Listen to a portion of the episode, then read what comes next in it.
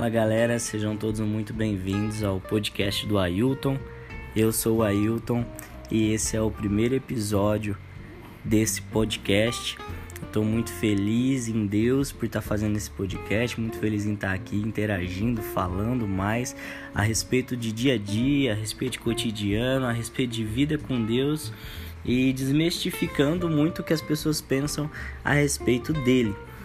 E hoje comigo para esse primeiro episódio está ela, a maravilhosa, a linda, o amor da minha vida, a mulher que faz com que eu durma tranquilamente sabendo que todas as coisas estão em ordem. Josiane Batista, minha esposa. Dá um oi pessoal aí, amor. Oi, gente, tudo bem com vocês? É isso aí, pessoal. Estamos aqui com a Josi. Josi, ela é um pouquinho tímida, mas nós estamos aqui hoje para falar de um tema que nós vivemos, até porque esse é o objetivo da pandemia. Esse é o objetivo do podcast, é porque o tema do podcast hoje é construindo uma família em meio à pandemia. E o objetivo é falar aqui a respeito de coisas que a gente vive, não falar a respeito de coisas que nós gostaríamos, ou seja, ainda não estamos vivendo, ou falar de coisas que nós nunca nem pensamos em viver. Então, esse é o tema de hoje: construindo uma família em meio à pandemia, porque a nossa família ela tem sido construída em meio à pandemia.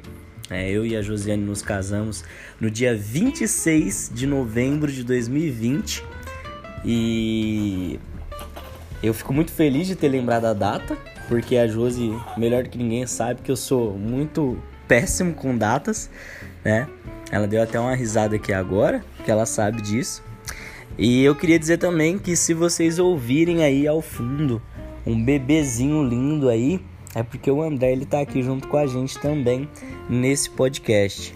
É que por enquanto ele ainda não pode falar, então ele vai contribuir com seus grunhidos, seus chorinhos e as suas fofurices de bebê. Bom, para começar então esse episódio, antes de mais nada, eu gostaria que a Josiane falasse um pouco a respeito de como tem sido essa pandemia que a gente está caminhando aí para um final, graças a Deus, eu creio. Mas a gente viveu aí desde o final de 2019 momentos muito doidos, principalmente em família, porque eu acredito que a gente avançou muito como família no quesito de que a gente viveu muitas coisas nesse período, de que demoraria muito para a gente conseguir viver, porque a gente esteve mais junto, a gente conviveu mais junto. Eu vi a cara da Josiane muito mais nessa pandemia do que eu já teria, do que eu, o que eu já tinha visto até hoje.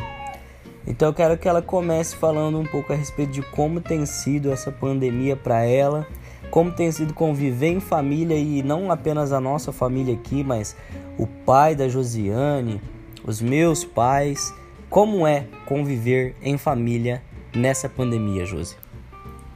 Bom, é, é algo que inicialmente foi difícil, não só na, na vida pessoal, mas na vida profissional. A gente deu um giro né, muito grande em tudo. Eu lembro quando começou no serviço, foi uma loucura. Eu trabalhei até de madrugada para tentar manter, né, as coisas como devem ser no serviço e foi muito doido, só que nessa pandemia, no início, porque agora eu já não sinto mais isso, mas no início é foi uma, uma loucura total e foi enlouquecedor definitivamente porque eu fiquei de isolamento no início e não foi legal. Foi algo que é a gente passou junto isso, né? Foi algo que é eu lembro que, na verdade, você ficou de isolamento porque eu fiquei de isolamento. Sim, eu fiquei brava. E aí a gente, a gente ainda, nós ainda não estávamos casados, nós estávamos noivos. E aí, como nós ficamos de isolamento, é, você, você ficou, né? A gente ficou é, na mesma casa, que é aqui, aqui no caso na casa dos meus pais. E eu lembro que foi um momento muito doido, porque que eu não estava acostumado a ver você o dia inteiro. Então foi um momento, foi um, acho que um dos momentos de maior atrito que a gente viveu na pandemia foi nesses dias aí de da quarentena. Né? Sim, é porque relacionamento, é relacionamento foi criado, não sei se todo mundo acha isso, né, mas relacionamento foi criado para você se relacionar com pessoas em momento específico. Eu e Ailton já trabalhou junto e a gente brigava muito Muito, porque a gente convivia no serviço e fora do serviço. Aí ele saiu da onde a gente trabalhava, deu aquela amenizada na briga, aí veio o isolamento. Eu vou fazer merchan da onde nós trabalhávamos, porque... Não, não, não, pode. Vamos... Eu não sou paga pra eu, isso. Eu vou honrar, cara, eu vou honrar. Não, não me pago. A Microlins, que a Microlins é uma mãe, entendeu? Nós nos conhecemos lá, lugar onde a gente se, se conheceu ali, então... É isso, nós trabalhamos juntos. Eu, eu ia esperar um pouquinho pra fazer um merchan, sabe? Eu ia falar é, profissionalizando o país antes, mas já que ele falou, assim, foi na Microlins. E depois que acabou essa fase da microlins, que a gente brigava muito, porque eu sou muito mandona, gente. Eu, foi igual eu falei. O Ailton é muito abençoado porque eu sou muito mandona. Eu sou chata com as minhas coisas. Eu sou muito apegada às minhas coisas. Acabei de ter um filho e eu não largo ele. Eu fico 24 horas com ele. Se alguém pega ele no colo, eu já fico perguntando quando vão me devolver. Acho que vai ter mães que vão se identificar com você, Luiz. Sim, então eu já tô até com ele no colo. Não tô nem aí. Mas voltando ao assunto do isolamento, para mim foi uma coisa muito enlouquecedora. Por quê? Porque eu sou diagnosticada com depressão e isso acabou sendo um baque muito grande para mim em relação a a relacionamento e tudo mais. Eu fiquei distante do meu pai, não que eu já não tenha ficado distante do meu pai, né? Porque eu e meu pai também a gente teve uma relação difícil, por causa que eu sou difícil, né? Mas a gente ajustou as coisas, estamos nos dando bem. Então eu tive que ficar distante do meu pai 15 dias, eu tive que conviver mais com a Ailton e com a família dele. E isso foi uma coisa boa, mas por outro lado foi ruim, porque eu me afastei do, de algumas coisas para me aproximar de outras. Como muita gente teve que fazer, teve muita gente que perdeu o emprego e tudo mais. E no meio dessa pandemia, é, a gente acabou casando. Sim. E... Sem festa. Sem festa, porque eu não podia e também porque. Orem, orem por nós para que um dia a Josi possa ter festa de casamento. Eu fiquei muito brava com a festa de casamento ainda. Eu falei, não importa, a gente vai ter essa festa de casamento. E Aí veio o André, que para mim foi uma coisa mais enlouquecedora ainda, porque não sei se todas as grávidas vão concordar comigo, mas pode ter 300 mil pessoas do seu lado, você continua se sentindo sozinha, e eu tava me sentindo assim. Até que, pra não me sentir assim, eu fui acumulando coisa, eu fui buscando estudar, eu fui buscando trabalhar. E eu trabalhei tanto que eu parei de trabalhar duas semanas de ter o André, porque eu já não tava aguentando nem fazer nada. Mas costas tava travando. Porque no serviço, pra não ficar sem fazer nada, eu pegava caixa, eu pegava a moto saía andando, eu não queria saber de nada, porque eu não queria me sentir sozinha, porque realmente era muito ruim. Mas, para resumir tudo que eu quis falar, é que o mais enlouquecedor de tudo é que quando o André nasceu, eu tive que ficar de licença, aliás, eu tô de licença ainda. E sozinha. Resumindo, eu tô do, no meu isolamento materno aqui. E isso é uma coisa enlouquecedora, porque mesmo tendo o André pra, entre aspas, conversar comigo, porque é só eu que falo, ele só chora. Mas mesmo assim é algo muito muito solitário, né? Então eu creio que muita gente deve estar tá passando por isso, muito casal também porque tem casal que um perdeu o emprego, o outro continua trabalhando, ou os dois perdeu o emprego. Imagina como deve estar tá sendo, né? Agora vai conviver mais tempo. Por isso que muita coisa está aumentando. É muito índice de agressão, muito índice de divórcio, porque as pessoas não estavam acostumadas a conviver. As pessoas, na verdade, elas não se conheciam, né? É, eu acredito é, que tem gente que estava junto há muito mais tempo que nós, porque eu e a Josiane, como eu disse, galera, sou péssimo em dados, mas que eu conheço ela até agora, acredito que deve ter mais ou menos uns dois anos e meio. Então, assim, considerado loucos por muitos, que dois anos e meio nós estamos casados, construindo uma família, temos um bebê e estamos lutando por muitas outras coisas que nós já sabemos que o Papai do Céu já nos deu, já nos entregou. Mas a maior dificuldade dessa pandemia pro relacionamento no geral foi que muitas pessoas não se conheciam, muitos casais não se conheciam. Eu acredito que Deus ele utilizou esse período também. A Josi falou uma coisa muito interessante, eu queria reforçar aqui, amor, que você falou que o momento que você ficou em isolamento foi um momento onde você teve de se afastar de algumas pessoas para se unir, para conhecer outras pessoas. No caso, seu pai teve que se afastar dele, acabou conhecendo mais a minha família. E essa, essa pandemia, esse período de isolamento foi um período onde nós, no geral, nos afastamos de todo mundo de uma forma presencial, só que todo mundo esteve conectado de alguma forma. muitas outras coisas surgiram para nos ajudar a conectar. Só que eu acho que assim, a principal pergunta dessa pandemia, principalmente para quem já tem uma vida cristã, entre aspas, digamos assim, consolidada, é o quanto a sua família se aproximou de Deus nessa pandemia. E eu confesso, e, e, isso é um assunto que eu quero tratar aqui agora, eu quero que a Josi dê a opinião dela a respeito disso. Nosso relacionamento com Deus, ele oscilou uma montanha russa como nunca nessa pandemia, pelo menos do meu ponto de vista. Porque essa questão dessa ansiedade, essa questão de tipo assim, hoje a gente hum, hoje a gente já teve que quebrar todos os hábitos que a gente tinha. Tipo, hoje em dia já não trabalho mais como eu trabalhava antes. Hoje em dia eu já não vejo mais quem eu via. Fulano e ciclano morreu. Tudo isso deixou a nossa mente muito conturbada e o, o nosso relacionamento com Deus em alguns momentos ele acabou se esfriando. Eu digo isso sem medo, sem vergonha nenhuma, até porque é, foram momentos da minha vida que eu já entreguei ao Senhor e já fui tratado deles. inclusive, esse podcast é uma das respostas, é uma das, das amostras de que Deus ele me tratou a respeito disso. Porque aqui é um momento de intimidade, de compartilhar vivências com Deus, experiências com Deus. Então, eu, pelo menos do meu ponto de vista, teve momentos que a, a nossa família especificamente passou por momentos conturbados com questão é, a fé, com questão relacionamento com Deus, por conta desse momento que a gente viveu e tamo, estamos vivendo, né, que é a pandemia. Eu queria que a Josi falasse um pouco a respeito do que ela, como mulher, né, que edifica a casa, o que ela fez, o que ela buscou fazer, como foi essa dificuldade de tipo ter esse problema nesse relacionamento com Deus. Mas o que que você, amor, nesse período que você ficou tanto tempo sozinha, você buscou fazer para que essa chama por Deus não se apagasse da sua vida? Bom, pessoal, antes de eu responder essa pergunta muito boa, aliás, eu vou estar tá só mencionando uma coisa que o Ailton falou, que ele chegou a falar que a gente tá junto pelas contas dele dois anos e meio, né? pelas contas dele, mas tá bom. É, e todo mundo acha muito louco, porque realmente foi muito cedo. Só que é uma coisa que eu trabalho um pouquinho com, com jovens, tanto no serviço quanto na igreja também. E é uma coisa que eu ensino para todo mundo que me perguntar, porque eu não, eu não saio espalhando né, as coisas, mas se me perguntar eu respondo assim. É, a gente não tá numa competição de quem chega primeiro ao topo, a gente tá numa caminhada. Eu, agora no momento, eu não tenho muita coisa. Aliás, tudo que eu preciso eu tenho, né? Mas eu não tenho uma Lamborghini, eu não tenho uma mansão. E tem gente que com 20 anos, 21, né? Que eu vou fazer 21, tem Lamborghini e tem mansão. Vai dando glória aí que tá chegando a Lamborghini, tá chegando a mansão. Só que eu não me importo com isso, porque ele pode ter conquistado com 21 anos, eu posso conquistar com 40, mas cada um tem sua conquista, entendeu?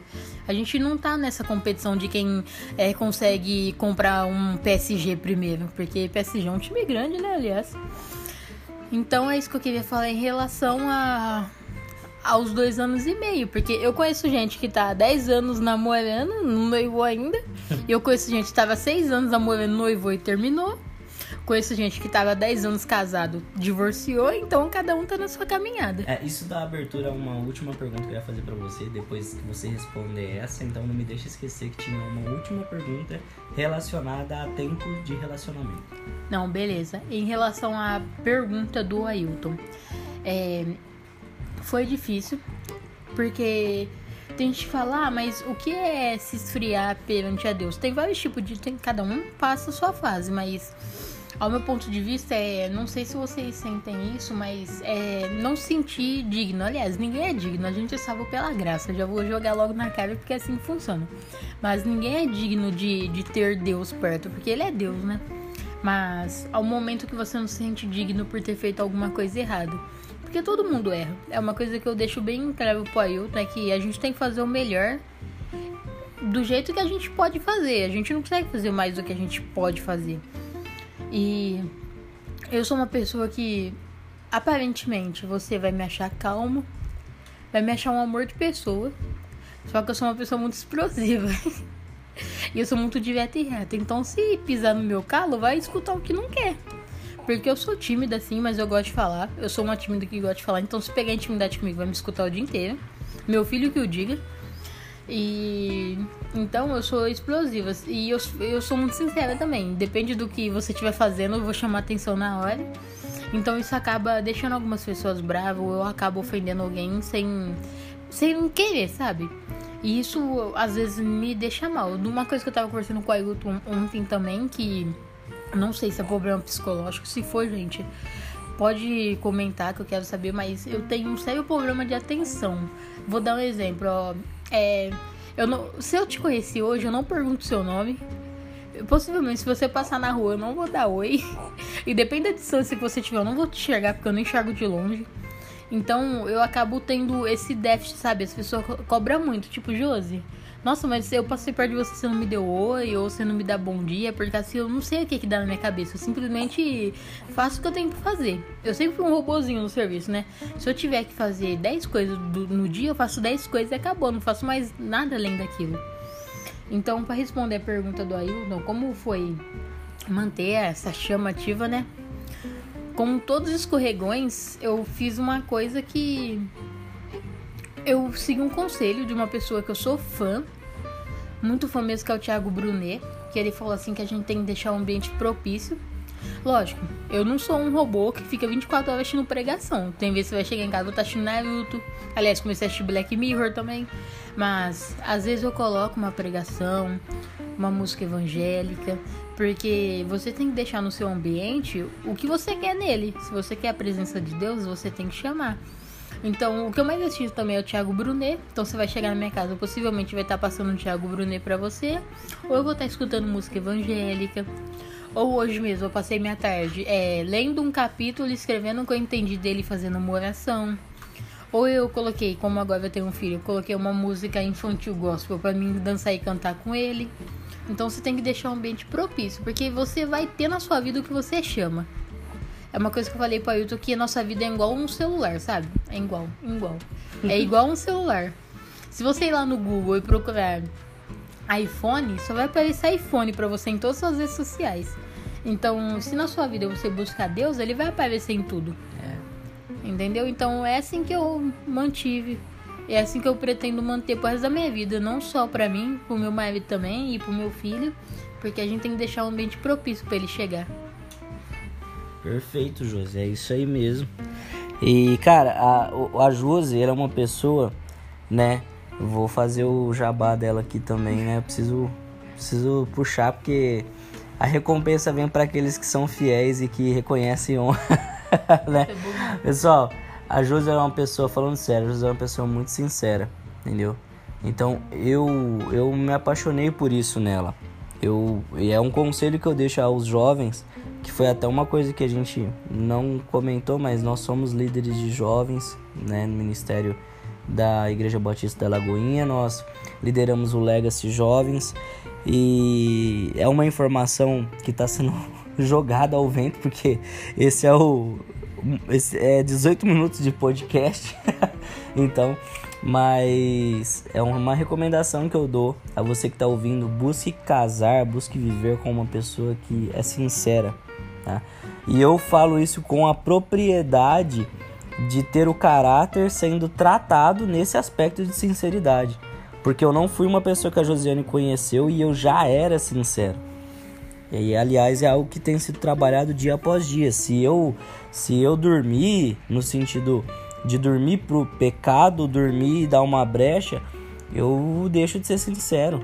E da mesma forma que você tem coisas que se você der brecha, você volta a fazer. Mas para a gente poder encerrar esse episódio, esse primeiro episódio, não ficar tão gigante assim, a última pergunta que eu quero fazer aqui para Josi, a gente está trocando essa ideia.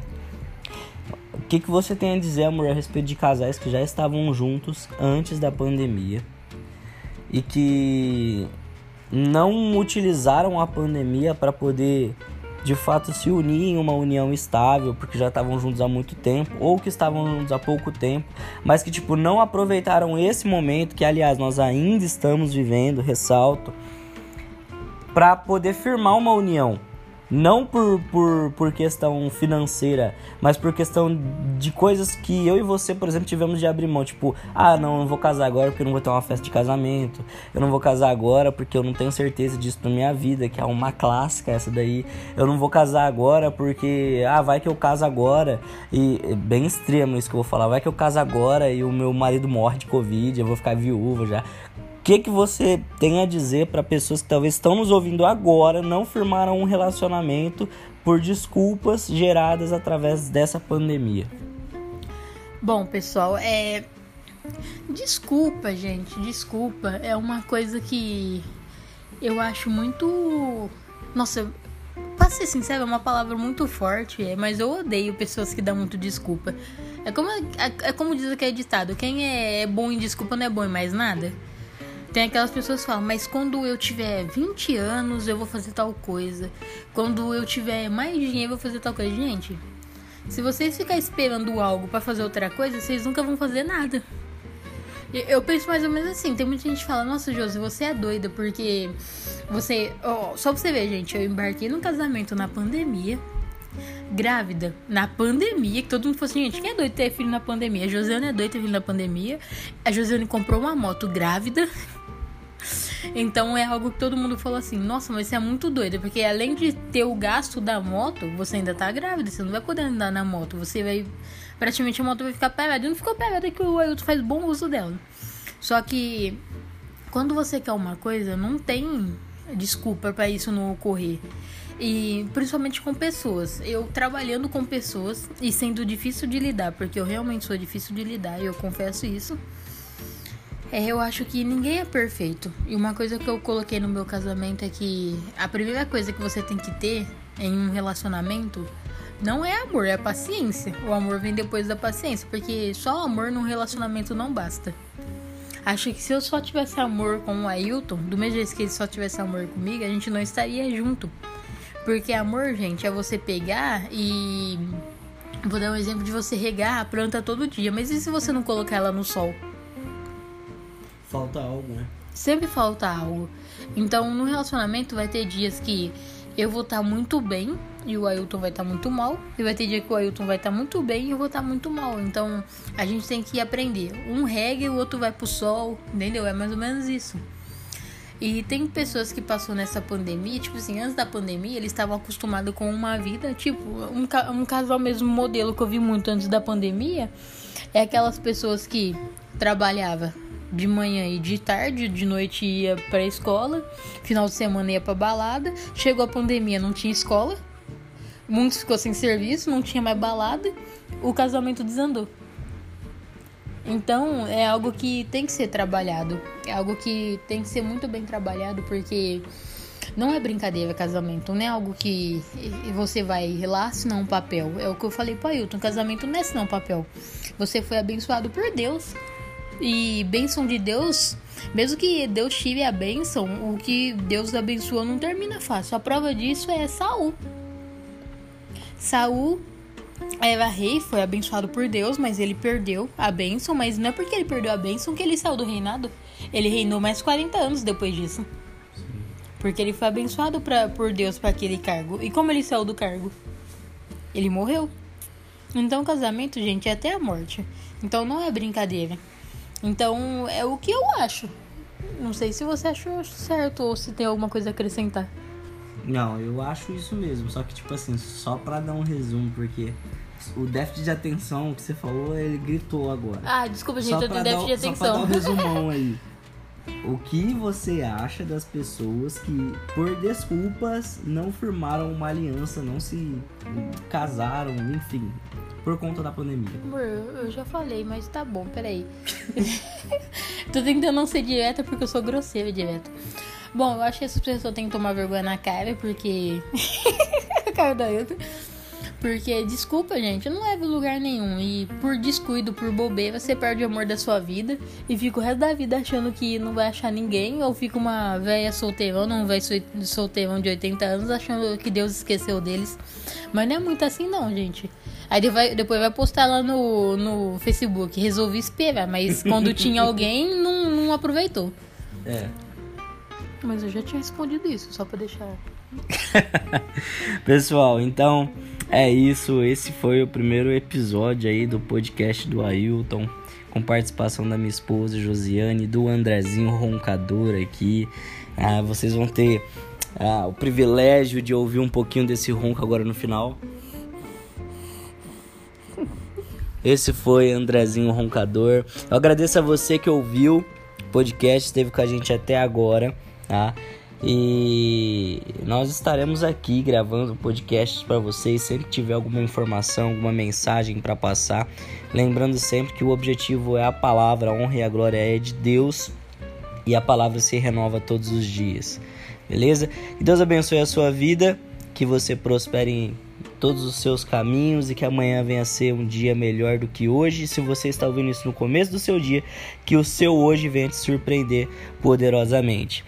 Esse é o podcast do Ailton. Eu sou o Ailton e eu vou ficando por aqui. Tá? Muito obrigado a todos. Dá tchau pra galera, amor. Tchau, pessoal, e até a próxima. Tchau, tchau.